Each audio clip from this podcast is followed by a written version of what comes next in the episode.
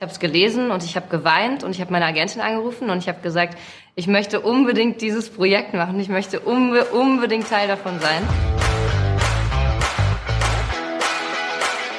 All You Can Stream, dein Navigator durch die Streaming-Welt.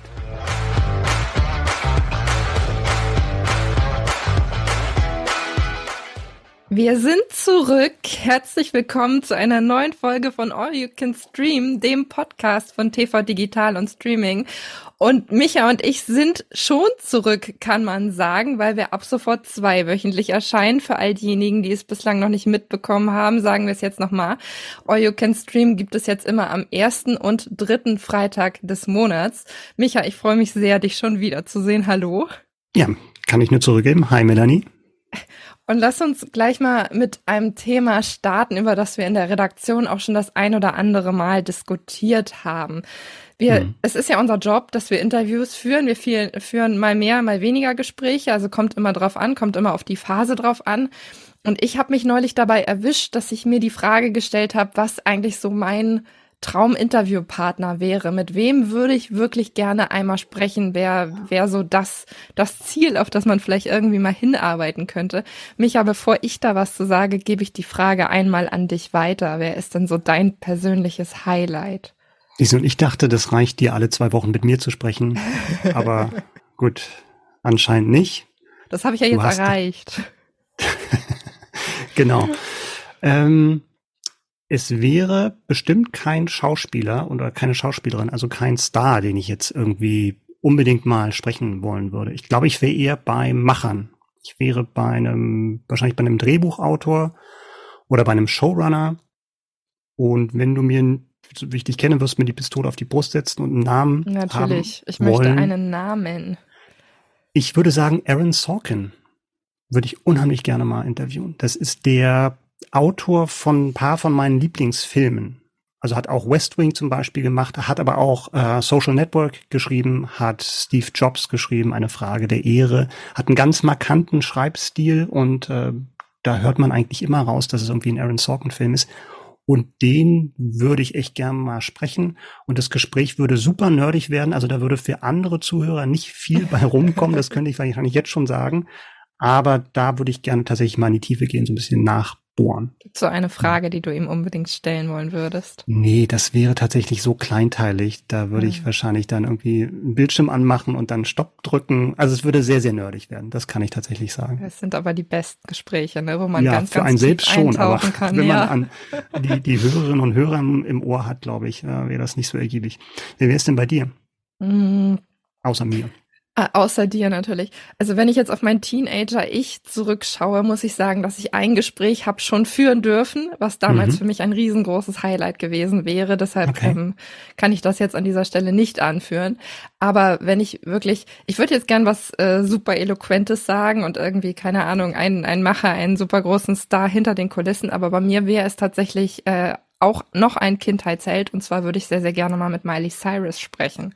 Mhm. Okay weil ich das super spannend finde, gerade auch aus heutiger Perspektive. Die hat ja noch mal, ich will es nicht Comeback nennen, weil sie war immer da, aber sie hat ja, ja momentan einen extrem Erfolg mit Flowers. ähm, ja.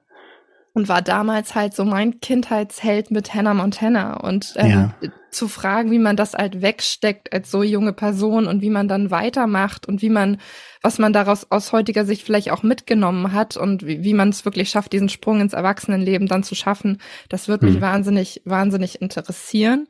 Mhm. Und äh, ich weiß gar nicht, ob sie da so richtig reflektiert drüber sprechen möchte oder ob sie ganz woanders schwebt, kann ich nicht beurteilen, aber mhm. es würde mich auf jeden Fall mal interessieren. Also die hast du noch nicht gehabt, du hast über jemand anders gesprochen. Ich habe über jemand anders aber, gesprochen. Miley Cyrus, Miley Cyrus ist ja nicht völlig ähm, völlig aus dem Spiel, weil sie war, ist ja auch als Schauspielerin teilweise unterwegs, ne?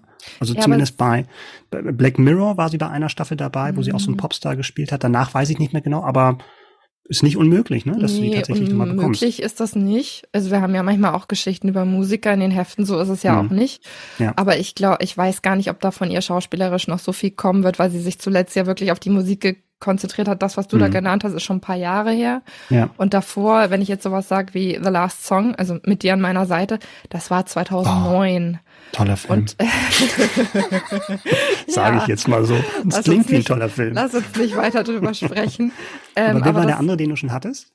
Äh, jetzt Zac Efron. Geständnis. Nein, nicht Zac Efron. Das ist jetzt auch wirklich so ein kleiner, äh, kleiner Crush damals. Was heißt Crush? Äh, also ich war ein großer Fan von Yvonne Katterfeld. Ah, okay. Und habe das, äh, hab das Vergnügen mittlerweile zweimal haben dürfen. Sie weiß das auch, dass ich großer Fan war. Das habe ich ihr dann auch gesagt. Das kam aber auch ganz charmant, da hat sie sich, glaube ich, auch drüber gefreut. Mhm. Nee, und deshalb, ähm, das, das war für mich damals immer so, so das Ziel, so ein Highlight. Und ja, mittlerweile habe ich zweimal mit ihr sprechen dürfen. Deshalb kann ich das jetzt an der Stelle nicht mehr anführen. Cool. Ja, siehst du mal. Ja. Der Beruf macht Träume wahr der Beruf macht Träume wahr. Und wenn ihr noch mehr über diese Träume hören wollt, die wahr geworden sind, abonniert uns gerne. Wir freuen uns, wenn ihr uns auf der Podcast-Plattform eures Vertrauens ein Like dalasst. Äh, dann wisst ihr immer, wann eine neue Erf Folge erscheint. Dann könnt ihr immer sehen, was an Highlights in dem Monat oder in den zwei Wochen alles, äh, alles Neues dabei ist. Und wir informieren euch dann natürlich immer über die aktuellen Neustarts. Zumal wir eine neue Erscheinungsweise haben. Also da wäre es ja auch irgendwie naheliegend, dass man vielleicht mal den Überblick verliert und mit einem Abo seid ihr auf alle Fälle immer auf der sicheren Seite. Ganz genau. Und was mhm. wir diese Woche, beziehungsweise diese zwei Wochen, das ist jetzt noch etwas ja, ungewohnt für mich. Voll die Umstellung. dabei haben, äh, verrät uns Micha jetzt. Ja, Micha verrät auch erstmal, dass, dass wir natürlich alle Infos auch wie immer in den Shownotes haben, da auch die Verlinkung zu wer streamt ist. Da könnt ihr dann praktisch gleich eure Watchlist anlegen und gucken, wie ihr zu den einzelnen Serien kommt. Also sehr, sehr komfortabel. Schaut da einfach mal rein in die Shownotes. Heute mit im Programm. Wir fangen an mit einer Starbesetzung. Also nicht mit uns beiden, äh, anders, sagen wir mal so. Anna de Armas und Chris Evans, alias Captain America, ähm, sind dabei mit der Actionkomödie Ghosted. Dann haben wir Sam ein Sachse. Das ist eine deutsche, deutsche Serie mit einer Geschichte, die ziemlich ausgedacht klingt, aber tatsächlich wahr ist. Und wir haben Pokerface, das ist die neue Serie vom Knives Out-Macher Ryan Johnson, auch sehr spannend. Und zu guter Letzt haben wir den Anwärter für den Preis des langweiligsten Serientitel des Jahres, möchte ich mal sagen. Eine Serie namens Diplomatische Beziehung. Ob diese Netflix-Serie trotzdem was taugt, erfahrt ihr bei uns. Melanie, du bist ja jetzt unsere neue Action-Expertin in diesem Zweier-Team, weil du hast dir ja. insofern, weil du ja in, in unserer kleinen Zwei-Mann-Konferenz das nächste Thema geschnappt hast. Und zwar Ghosted, was bei Apple geschnappt. TV Plus. Ich, ich weiß gar nicht, wie ich mir das geschnappt. Es war auf einmal da. Ich weiß auch nicht. Ich habe das einfach mal vereinfacht zusammengefasst. Ja, ja, ist klar. Nee, wir wollten ja die Sachen auch ein bisschen aufmischen, sonst werde ich ja mal in diese Schublade gepackt. Diesmal bist du dann Ghosted.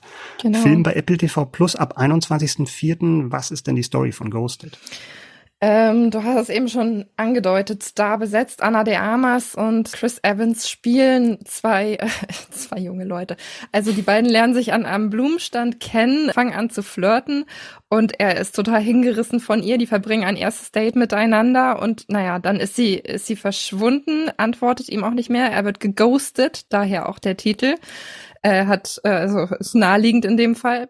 Genau, und er reist ihr dann nach London nach. Er weiß, dass sie in London ist und möchte sie aufspüren und dabei kommt dann raus, dass sie in Wirklichkeit Agentin ist. Und er hängt natürlich sofort in einer ganz, ganz großen Mission mit drin. Die beiden äh, geraten immer wieder in Streit, aber sind dann aneinander gekettet, um eben Schlimmeres zu verhindern. Die Situation kennen wir ja alle nach dem ersten Date, ne? Na klar, Dass sich dann immer, das Gegenüber immer. als Geheimagentin herausstellt. Ich weiß nicht, ob man ihm dann vielleicht davon abraten sollte, aber naja, das ist ein anderes Thema.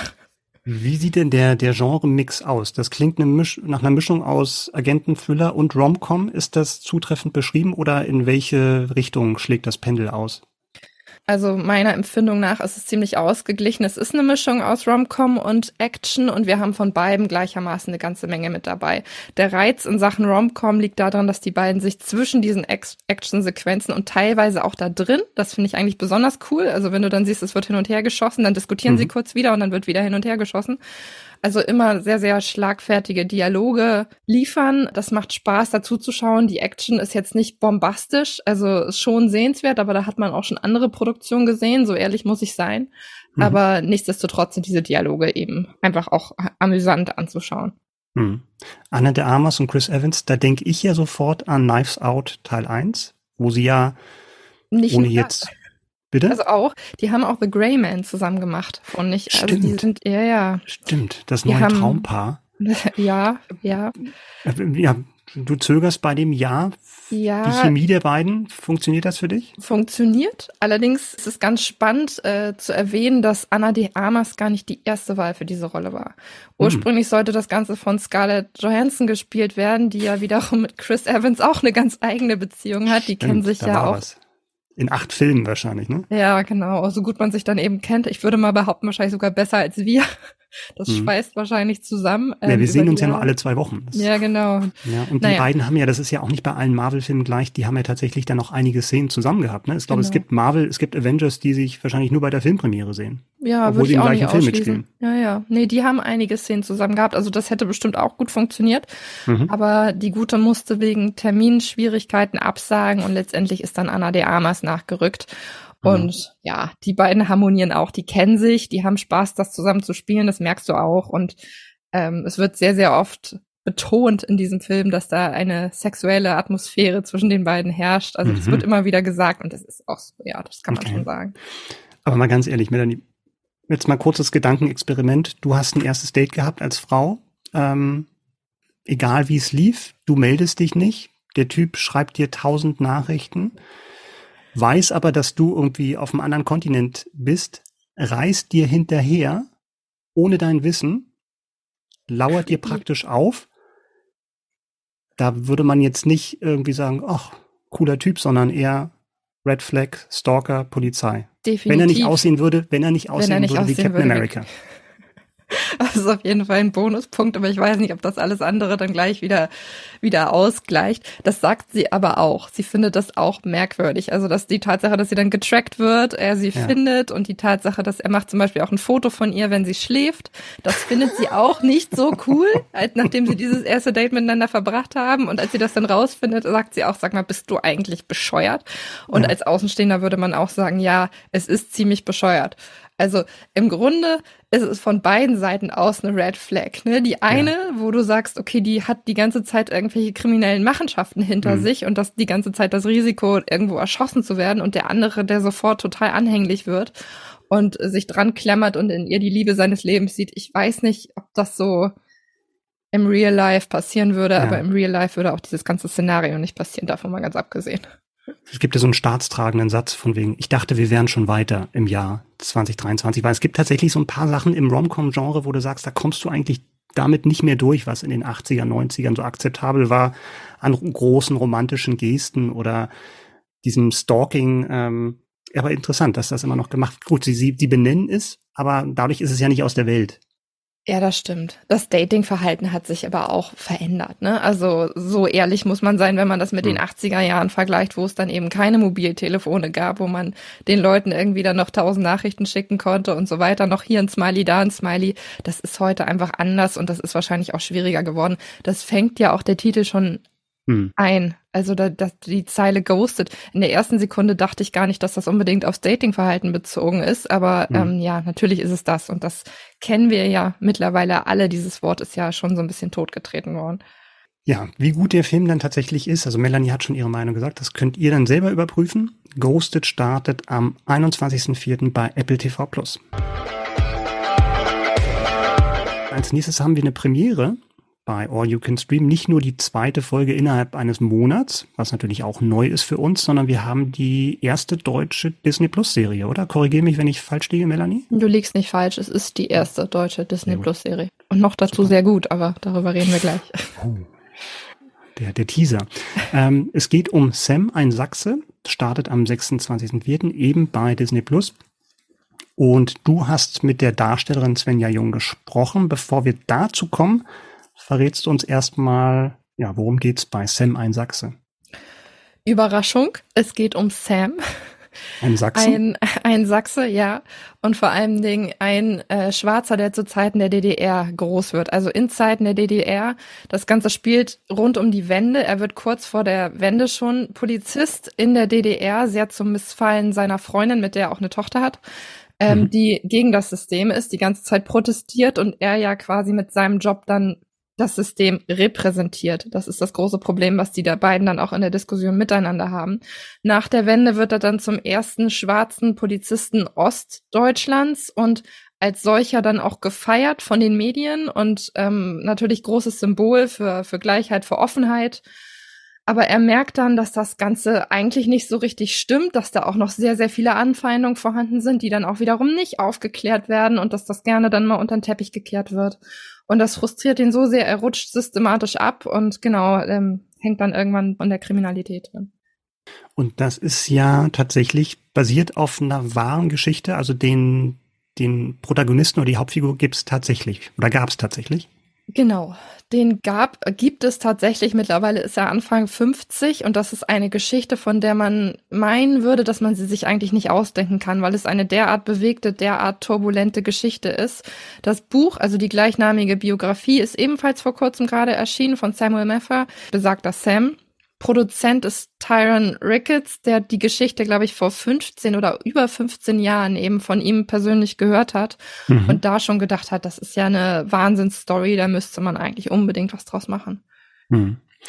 Spannend, Tyron Ricketts, da, ich weiß, ist auch Darsteller und ähm, auch mittlerweile Produzent. Bei mir klingelt das immer noch als tatsächlich als Musiker, also als ja. Rapper in den 90ern und als Viva-Moderator, wo tatsächlich eine eigene Hip-Hop-Sendung Ach, Viva. Ja. Ach Gott, das ist ja auch schon da ewig. Was. Stimmt, ja. das gab's auch mal. Nee, er ist auch dabei, er spielt mit, kurz, mhm. aber er spielt mit, also er ist zu sehen. Aber in erster Linie ist er eben als Produzent mit dabei. Ganz spannend, ähm, wir hatten letztes Mal Transatlantic, äh, wo Anna mhm. Winger diejenige war, die das ja. Ganze kreiert hat. Das ist in dem Fall ähm, ihr Mann, der auch noch mit an Bord ist, Jörg Winger, der auch als Produzent und Creator hier genannt wird und der gemeinsam mit äh, Ricketts diese Produktion eben umgesetzt hat. Ebenfalls damals genau wie seine Frau für Deutschland 83 verantwortlich war, mhm. was man schon in irgendeiner Weise eben auch als Qualitätsmerkmal nennen kann. Und es ist, es ist wirklich eine gute Serie. Sam, ein Sachse. Wie viele Teile gibt es insgesamt von der Serie? Es sind sieben Teile, die eben Aufstieg okay. und Fall äh, ganz präzise aufschlüsseln. Und ist das tatsächlich dann so das ganze Leben bis zum Ende oder fängt das dann in der Kindheit an oder sind wir tatsächlich dann schon beim Erwachsenen ähm, Sam so die ganze Zeit? Äh, wir sind beim erwachsenen Sam, den seine Vergangenheit aber nicht loslässt, weil er wächst in der DDR bei seiner Mutter auf. Sein Vater wurde am Tag seiner Geburt eben getötet, was eine ganz große Rolle spielt. Das Ganze wurde nie mhm. aufgeklärt und das belastet ihn natürlich ungemein und das zieht sich durch diese ganze Serie eben durch. Es beginnt aber im Grunde damit, dass er selber Vater wird und ab da wird dann quasi sein Leben aufgeschlüsselt. Okay, und klingt jetzt erstmal nach schwerer Kost oder, oder wie hast du es empfunden, als du dir die Serie angeschaut hast? Es ist, was heißt schwere Kost? Es wird natürlich auch mit einer gewissen Leichtigkeit erzählt. Ne? Der geht ja nicht mhm. nur durch schlechte Phasen, sondern der will ja auch mehr, der kämpft sich durch, der will gesehen werden und der will vor allem was verändern. Also es hat eine ungeheure Kraft mit der das Ganze erzählt wird, getragen von dem ganz, ganz starken Hauptdarsteller. Malik Bauer, der da die Hauptrolle spielt und das wirklich sehr, sehr gut macht, äh, vor allem als Theaterschauspieler bislang in Erscheinung getreten und da wirklich Sam ein Gesicht gibt und ihn da wirklich mit einer ganz, ganz großen Kraft auch durchträgt. Das finde ich ja auch mal toll. Also ich habe ja bisher nur den Trailer gesehen, aber selbst da ist er mir schon aufgefallen. Ne? Und ich finde es dann immer toll, wenn dann auch für solche großen Serien, und das ist ja dann tatsächlich so das Aushängeschild und wahrscheinlich der Start von einer größeren Serienproduktion, deutschen Serienproduktion bei Disney Plus, dass man da tatsächlich dann auch Leute entdeckt, ne? sowohl als Produzent, aber dann halt auch als Zuschauer, ne? Und dann halt nicht immer nur die gleichen Gesichter sieht. Ja, das stimmt, das stimmt. Und ich glaube, von ihm werden wir in Zukunft mit Sicherheit auch noch mehr hören. Also das dürfte ein guter Startschuss gewesen sein, diese Produktion, bin ich mir sicher. Noch mehr hören werden wir ja auch von Svenja Jung, mit der du gesprochen hast. Die kennt man wahrscheinlich am ehesten von, äh, von der Palast, oder? Was würdest du sagen? Genau, da, das ist ja doppelte, auch noch nicht. Doppelte äh, Hauptrolle gespielt hat, sozusagen. Genau, sie hat ihre Zwillingsschwester auch gleich mitgespielt. Äh, der Palast lief letztes Jahr, korrigiere mich, ich glaube, das war letztes oder vorletztes Jahr Vor im ZDF vorletztes mhm. Jahr schon. Oh Gott, die Zeit rennt ja auch. Genau, nee, da hatte sie eine ganz, ganz große Rolle, auch sehr, sehr viele Tanzszenen, ähm, weil mhm. sie auch ausgebildete Tänzerin ist. Das merkt man auch sehr. Und das war so ihr Durchbruch. Sie ist, sie ist oft zu sehen. Zuletzt auch bei Die Kaiserin, ähm, der, der Sissy-Serie bei Netflix. Also man kennt sie. Mhm. Und eben auch in Sam ist sie dabei. Genau. Wen, wen spielt sie in Sam? Ähm, sie spielt eine junge Frau. Ich will jetzt auch nicht zu viel spoilern, mhm. aber sie tritt später in sein Leben. Die beiden nähern sich an und genau, sie hat ebenfalls eine sehr bewegte Geschichte, die dann da auch erzählt wird. Okay, dann würde ich sagen, hören wir mal rein in dein Interview mit Svenja Jung aus Sam Einsachsen. Hallo und herzlich willkommen, Svenja Jung. Hallo. Es sind lauter sehr, sehr starke Figuren in dieser Serie, allen voran natürlich Sam. Als du das das erste Mal gelesen hast, das Drehbuch, was war denn das, was du vielleicht aus ihm hast mitnehmen können? Also als ich erstmal das Buch gelesen habe, habe ich gerade eben schon erzählt, ich habe es auf Englisch gelesen das erste Mal und kurz nur als Anekdote dazu. Ich habe es gelesen und ich habe geweint und ich habe meine Agentin angerufen und ich habe gesagt, ich möchte unbedingt dieses Projekt machen, ich möchte unbe unbedingt Teil davon sein. Dann kamen mehrere Castingrunden und als ich dann diesen Anruf am Ende bekommen habe, es war echt so einer der Momente von meiner Karriere, wo ich so dachte, geil, geil, ich bin so, so stolz und froh, diese Geschichte miterzählen zu dürfen. Und was ich gelernt habe ähm, beim Lesen des Buches von Sam, ist, glaube ich, ist es ja ein sehr universelles Thema, dass er auf der Suche nach Familie, nach Heimat ist und sich ja in jeder Episode sozusagen eine neue Familie erst bei der Polizei sucht, dann durch seinen Box, durch seine Boxjungs, dann durch, dann durch Alpha, also durch, er versucht sich immer neue Gruppierungen, neue Menschen, um irgendwo anzukommen, ähm, bis er dann am Ende diese Katharsis in sich, durch sich selbst findet und eigentlich bei sich selbst ankommt. Und ich glaube, dieses rastlose Dasein, mit dem ich mich auch sehr identifizieren kann, und dann dieses, dieses Finden, diese Erkenntnis, dass man es nicht woanders findet, sondern am Ende nur bei sich selbst findet, ähm, hat mich sehr mitgenommen und sehr berührt. Du spielst Yvonne, die ja ihrerseits auch auf eine bewegte Geschichte zurückblickt, die ja auch immer wieder angedeutet wird. Wie würdest du sie beschreiben? Was sind so ihre Stärken und Schwächen und was treibt sie an? Also Yvonne ist, äh, kommt aus dem Osten, ist nach dem Mauerfall, hat sich auf jeden Fall die Haare abgeschnitten und blond gefärbt.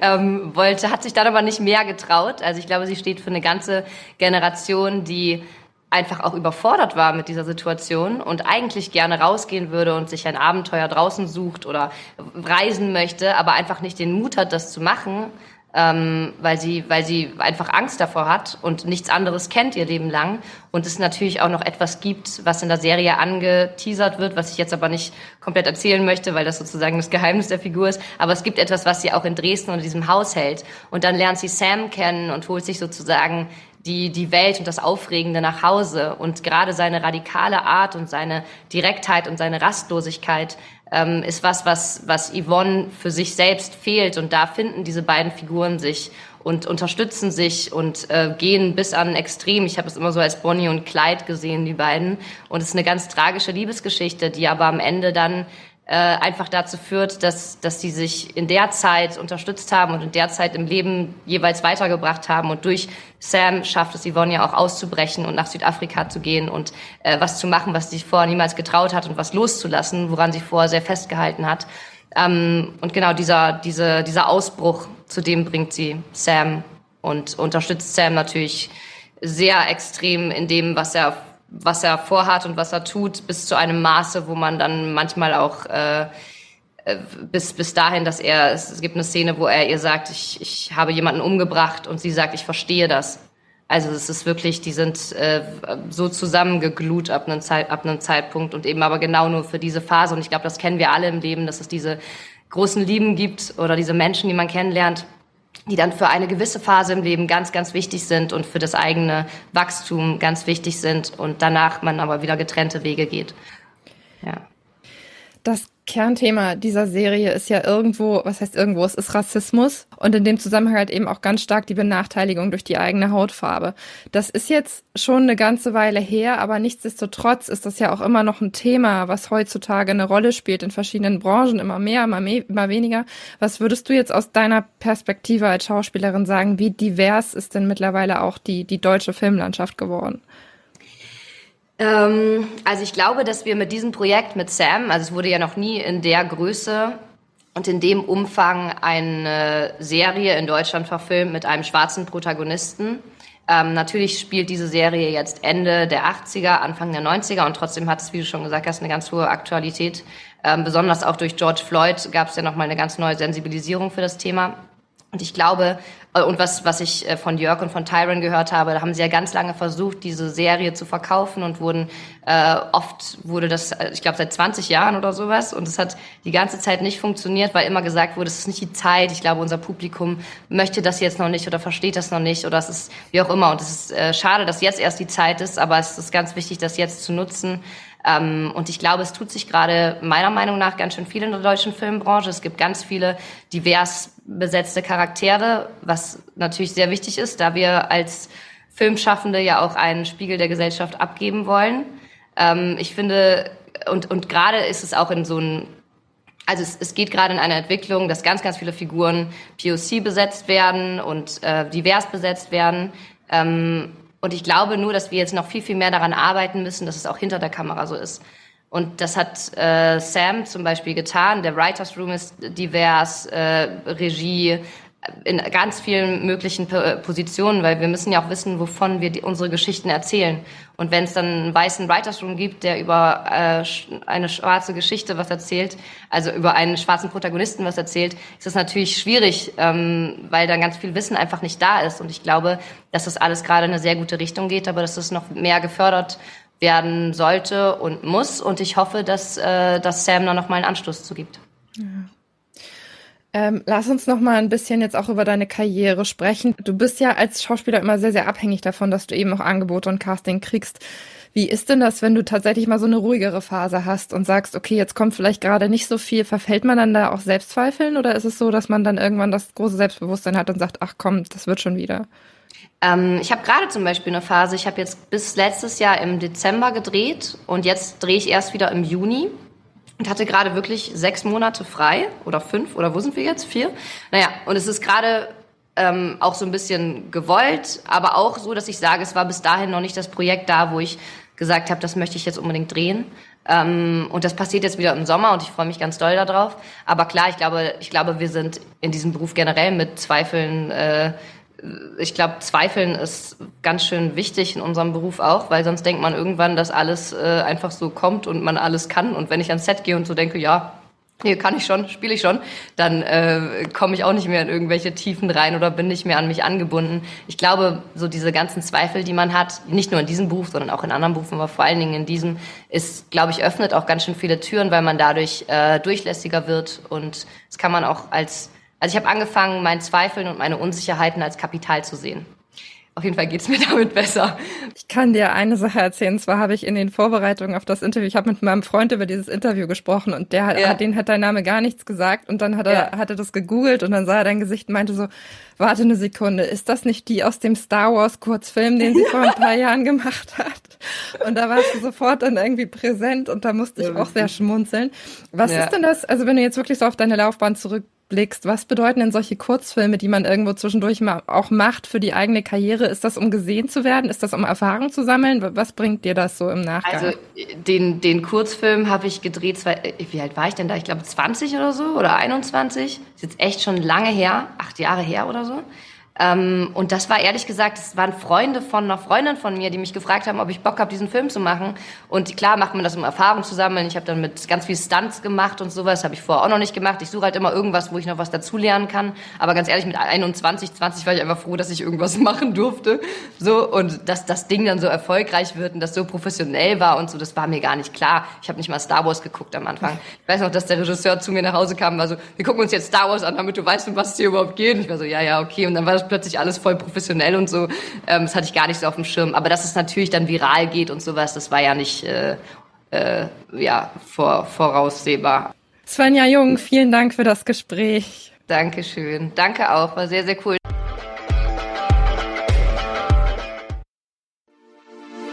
Werbung. Werbung Ende. Micha. Mhm. Ich habe eine Frage an dich. Ja. Wie gut kannst du eigentlich lügen? Oh, das ist eine gute Frage. Ich glaube, es gibt bessere als mich. Echt? Sieht man dir das an? Hast du kein gutes Pokerface? Ich habe kein, oh, das ist eine gute Überleitung. Ich habe wahrscheinlich kein gutes Pokerface. Nee. Na, kannst du gut lügen? Nee, auch nicht. Also ich muss, nee, ich muss immer lachen oder man sieht mir das an. Also wenn man mich kennt, dann sieht man mir schon, das weil an. Ich hätte jetzt fast gedacht, dass du richtig ernstes Interesse an dem D nächsten Thema hast. Dass ich wirklich gut. oh, come on. Aber womit wir, womit wir beim Thema wären, Pokerface ist mm. unser nächstes Thema. Äh, zehn Folgen, eine, eine Serie ab 24.04. bei Wow verfügbar. Mhm. Äh, genau, und der Titel ist Programm, Micha, aber du kannst es noch ein bisschen detaillierter sagen, weil du hast es geschaut. Um was geht es denn bei Pokerface? Es geht bei Pokerface um die sehr eigenwillige Charlie, also eine weibliche Hauptfigur, gespielt von Natasha Lyon, die wir kennen aus Russian Doll und Orange is the New Black. Die lebt in einem Wohnwagen am Rande der Wüste und arbeitet als Kellnerin in einem Casino. Und als eine Kollegin ums Leben kommt, da will Charlie dem Fall auf den Grund gehen und dabei könnte ihr ihr besonderes Talent helfen, denn sie erkennt es, wenn andere lügen. Das ist so die Prämisse der Serie. Das wäre bei uns wahrscheinlich kein großes, kein großes Problem dann, aber naja. Ähm, genau. Ich habe gelesen, entwickelt hat die Serie Ryan Johnson, der ja auch Knives Out verantwortet ja. hat. Qualitätsmerkmal ja oder nein? Absolut. Absolutes okay. Qualitätsmerkmal.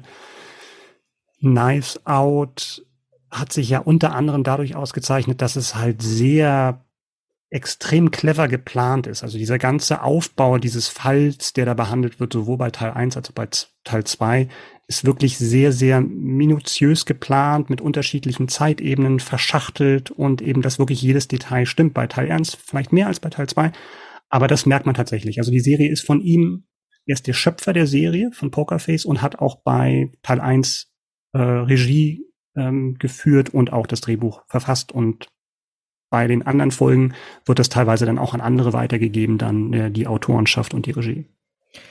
Ich habe gelesen, dass das Ganze so ein bisschen dem Prinzip von Columbo ähnelt. Hm. Ich weiß jetzt nicht, ob du Columbo-Fan bist. Ich kann es tatsächlich auch nur aus Erzählungen sagen. Ähnelt das dem Ganzen wirklich oder ist das jetzt so ein bisschen, äh, bisschen aus der Luft gegriffen? Weil Columbo hat ja das Prinzip, dass der Mord am Anfang, also grundsätzlich das Prinzip, dass der Mord am Anfang passiert, du siehst den Mord und mhm. der, das ja. Prinzip ist, dass das dann aufgeklärt wird, Schritt für Schritt. Also was waren quasi die Motive?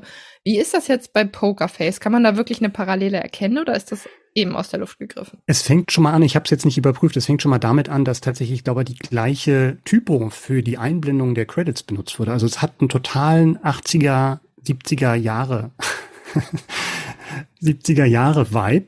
Ähm, haben sich, glaube ich, tatsächlich da die Typo geklaut von Columbo. Warum Melanie und ich gerade gelacht haben, ist, weil ich gerade so erregt war bei meinem Vortrag, dass ich die Hand gehoben habe und das hat gerade unser Programm als Handheben, als ob ich eine Frage hätte erkannt. Aber ich mache jetzt mal Hand, Hand senken. Das Damit steht neu. auch fest, das dass wir nicht im selben nicht. Raum sind bei dieser Aufnahme. Also ja, auf alle Fälle und aber auch danach, du hast schon richtig gesagt, man sieht den Mord in den ersten zehn Minuten, man kennt das Motiv, man weiß, wer es war. Das heißt, da ist keine Frage. Nun kommt dann halt diese Charlie ins Spiel. Und ähm, auch wenn sie jetzt diese, diese Gabe, dieses Talent hat, sie ist halt keine Detektivin. Das heißt, sie schlittert dann irgendwie da rein und dann ist eigentlich die Frage, wie kommt sie jetzt dem Täter auf die Schliche? Und das macht es dann super spannend. Also ich bin kein großer Fan von Krimiserien, muss ich tatsächlich gestehen. Aber ich habe hier richtig, richtig viel Spaß gehabt. Also gerade die Pilotfolge ist so, so clever konstruiert mit Adrian Brody als schmierigen Casino-Besitzer, dass man eigentlich weiß, worauf es hinausläuft. Aber wie man dann dahin kommt zu der Auflösung, ist wirklich ein tolles Erlebnis. Herz allerliebst. Adrian Brody war ja, ist, war und ist auch in Ghosted dabei. Den haben wir ja mhm. also schon zweimal jetzt im Podcast. Das Ganze ist auch betitelt als Mystery-Serie. Mischung ja. zwischen Crime und Mystery. Was ist denn das für ein Spagat, der da zwischen den Genres tatsächlich gemacht wird? Oder ist das einfach nur eine allgemeine Betitelung und äh, vielleicht gar nicht so unbedingt treffend? Ja, ich glaube, Mystery ist vielleicht jetzt auch dem, dem Absender Ryan Johnson geschuldet, weil das ja auch im Untertitel war, ne? Nice Out Mystery, Mystery war ja auch bei ja, Glass stimmt. Onion so, vielleicht schon so, so eine Art Markenzeichen von ihm, aber er kennt sich halt in dem Genre sehr, sehr gut aus und das ist halt kein Whodunit, ne? Also wir sehen, wer es war und ähm, ja, wie es dann genannt wird, es ist schon ein relativ klassische Krimi, aber was es halt wirklich nochmal besonders macht, ist, dass es wirklich extrem gut geschrieben ist. Dass du wirklich sagst, alles, jedes, jedes Zahnrad greift in das nächste und da bleiben eigentlich keine ähm, Sachen offen. Wenn man, wenn man einen Kritikpunkt haben könnte, ist natürlich, dass dieses, dass diese Ausgangssituation von dieser umtriebigen Charlie, die ist halt so eine Slackerin, hätte man so in den 90ern gesagt. Ne? Also so lebt in den Tag herein und macht dann so eine Art Roadtrip durch die USA und in jeder Folge gibt es einen neuen Fall und einen, von dem sie natürlich noch nichts weiß und ein neues Setting. Ne? Das ist dann nicht so High Society mäßig wie bei Knives Out, sondern das sind eher normale Menschen, das sind Kleinstädte in den USA, sie bewegt sich halt dann, fährt von Ort zu Ort. Und da kann man natürlich sagen, wenn man der Serie eine Sache vorwerfen will, ist es natürlich, dass es unwahrscheinlich ist, dass diese eine Person ausgerechnet immer in so einem Kaff landet, wo gerade ein Mord passiert ist oder kurz nach ihrer Ankunft passiert. Wie oft wird auf Sylt gemordet? Wie oft wird ja. in irgendwelchen deutschen ja, ja. Städten gemordet? Also das, das sind dann ja auch schon die Hochburgen. Also nach, nach realistisch fragen wir da vielleicht am besten gar nicht. Wobei da natürlich dann dazu kommt, dass du dann einen Ermittler hast, dessen Job es ist, sich damit auseinanderzusetzen. Dass das natürlich häufiger passiert als in der Realität, ist klar. Aber dass du jemanden hast, der eigentlich kein Detektiv ist oder kein Polizist und dann zufällig in den Ort reinkommt, immer in einen anderen Ort, wo gerade ein Mord passiert, darauf muss man sich halt einlassen. Aber wer sich darauf einlässt, wird nicht enttäuscht. Ich bin gespannt für all diejenigen, die es auch sind. Pokerface ab dem 24.04. bei Wow verfügbar. Es gibt viele Titel, die unsexy genannt werden können. Wir haben jetzt einen weiteren dabei. Micha, du hast es ganz am Anfang schon so angeteasert. Ich wollte auch so einsteigen. Es geht um die diplomatische Beziehungen. Ab dem mhm. 20.04. bei Netflix. Es sind acht Folgen. Auf Englisch heißt das Ganze The Diplomat, oder? Ich glaube. Ja, ähm, ja, also richtig. ein bisschen, bisschen griffiger.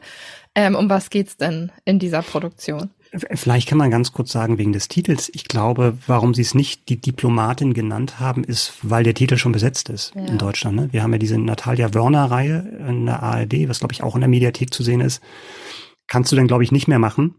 Aber ich glaube, alles wäre besser gewesen als diplomatische Beziehung. Das würde ich mir noch nicht mal angucken, wenn es eine Doku wäre.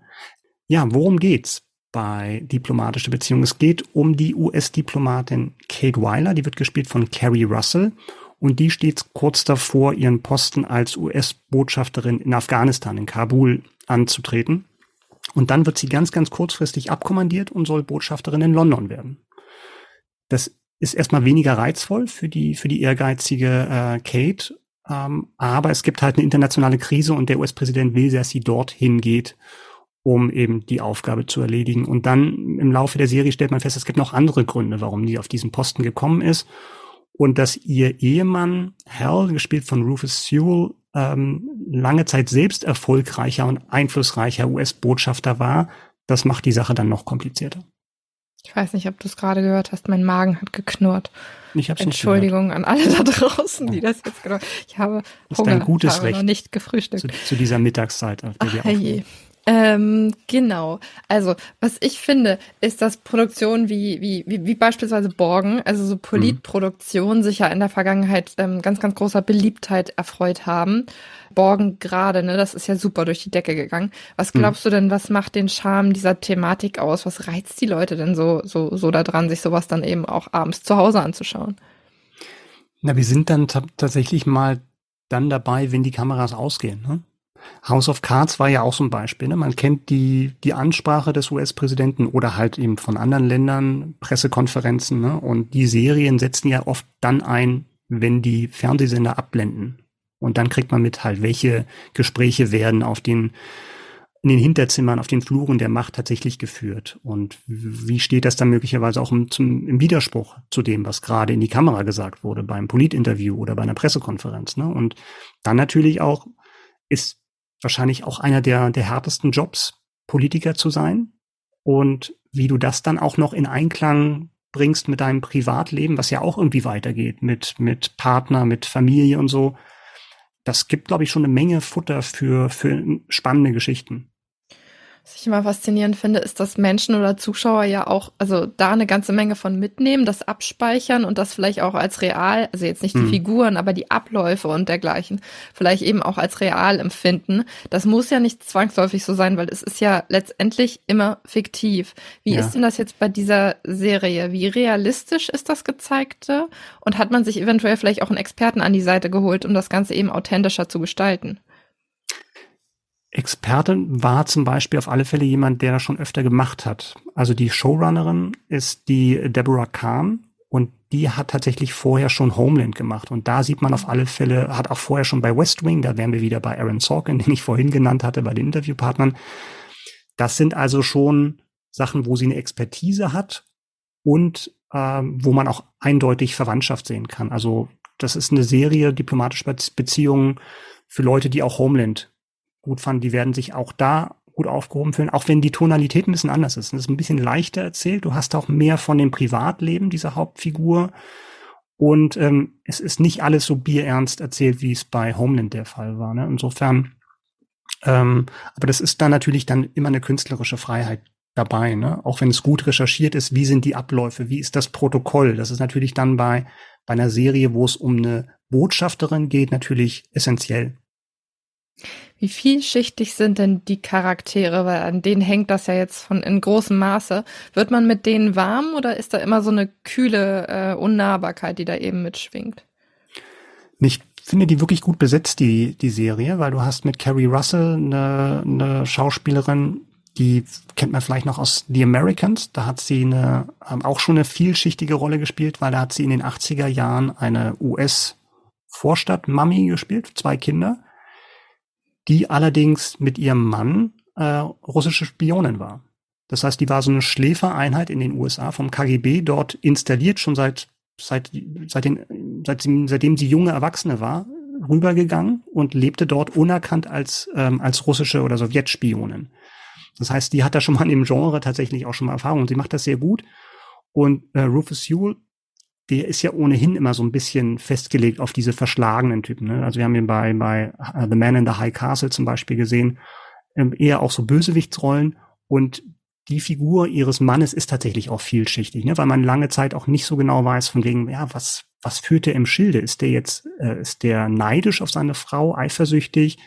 Und welche Pläne hat er tatsächlich, die ihr vielleicht schaden können oder ihr auch ähm, zugutekommen könnten? Also Daumen hoch, was würdest du sagen? Hat dir das gefallen und wem würde es gefallen?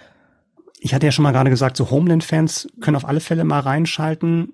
Ich ähm, bin, ja, ich würde sagen, eine Empfehlung mit Einschränkungen. Ne? Man muss das schon mögen. Was die Serie sehr gut macht, sind die Cliffhanger an, am Ende jeder Folge. Also da ist man wirklich dann am Ball, so nach dem Netflix, Netflix-Prinzip tatsächlich weiterschauen zu wollen und das wirklich clever machen. Man muss aber auch zugeben, es ist schon arg komplex. Also man sollte schon eine gewisse Begeisterung mitbekommen, äh, mitbringen für für Außenpolitik, weil da geht schon so ein bisschen als Eingemachte, welche Fraktion da möglicherweise irgendwas geplant hat, sich dann auch einige Namen merken, also es nicht zum Nebenbei schauen. Mhm. Also nichts nach einem anstrengenden Tag, wo du vielleicht schon irgendwie leicht schläfrig auf dem Sofa sitzt und dich einfach ein bisschen berieseln lassen möchtest. Nee, aber da haben wir ja ohnehin dann unterschiedliche Meinungen zum Thema Einschlafen beim, beim Fernsehen. Folge müssen wir nochmal raussuchen. Genau, könnt ihr gerne Katalog. in die vorangegangenen Folgen nochmal reinhören. Da hatten wir ja. eine ganz lustige Diskussion zu. Diplomatische Beziehung seit dem 20.04. bei Netflix verfügbar. Wir kommen zu unseren kleinen Highlights, die wir euch nicht ausführlich vorstellen wollen, aber die trotzdem eine Erwähnung wert sind. Und zwar habe ich dabei Peter Pan und Wendy ab dem 28.04. bei Disney Plus verfügbar. Es ist eine Live-Action-Verfilmung des Klassikers von 1953. Eine von vielen Live-Action-Verfilmungen. Wir hatten ja gerade erst, oder es kommt ja auch bald Ariel im Kino, also es ist da gerade einiges im Gang. Diesmal geht es eben um Peter Pan, den kleinen Jungen, der niemals älter wird, der fliegen kann und eben im Nimmerland gegen den bösen Captain Hook kämpft. Captain Hook wird in dem Fall gespielt von Jude Law. Eine süße Geschichte ab dem 28.04. bei Disney Plus verfügbar. Ja, und ich hätte noch eine neue Produktion von den Regisseuren des zweiterfolgreichsten Films aller Zeiten dabei. Und zwar gemeint sind die Russo-Brüder, die ja Avengers Endgame gemacht haben unter anderem. Und die haben eine neue Serie produziert und die heißt Citadel. Und Da geht es um eine internationale Agentenorganisation, deren Agenten nach ihrer aktiven Zeit, ja, bei denen wird das Gedächtnis an diese gefährliche Arbeit gelöscht und als eine neue Bedrohung auftritt, da sind zwei Agenten, die werden gespielt von Priyanka Chopra Jonas und Richard Madden, den wir aus Bodyguard zum Beispiel kennen und Game of Thrones. Die sind gezwungen, sich trotzdem an ihr altes Leben zu erinnern, um halt diese neue Bedrohung aufzuhalten. Sieht extrem aufwendig, teuer aus, ist tatsächlich nach Lord of the Rings die zweiteuerste Serie mit, mit 300 Millionen Budget, auch aufgrund der aufwendigen Nachdrehs. Sieht so ein bisschen James Bond mäßig aus und ob dieses Geld gut angelegt war, das erfahren wir ab 28.04. bei Prime Video. Damit wären wir wieder am Ende. Ach, es geht immer so schnell. Jetzt, wo wir zweiwöchentlich rauskommen, ist das irgendwie, ist ein bisschen mehr, bisschen mehr Tempo drin. Ne? Nicht mal Zucht drin hier in der genau. Firma. Noch einmal die Bitte an euch, wenn euch das Ganze gefallen hat, lasst uns gerne ein Abo da. Wir würden uns freuen, wenn ihr nächstes Mal wieder mit dabei seid, wenn wir die aktuellen Streaming-Highlights vorstellen. Micha, hast du noch was zu ergänzen? Nee, war alles richtig. Danke. Kandidatin hat zehn Punkte. Ein Traum. Bis in zwei Wochen. Liebe Grüße und genau, macht's gut. Tschüss. Macht's gut. Tschüss.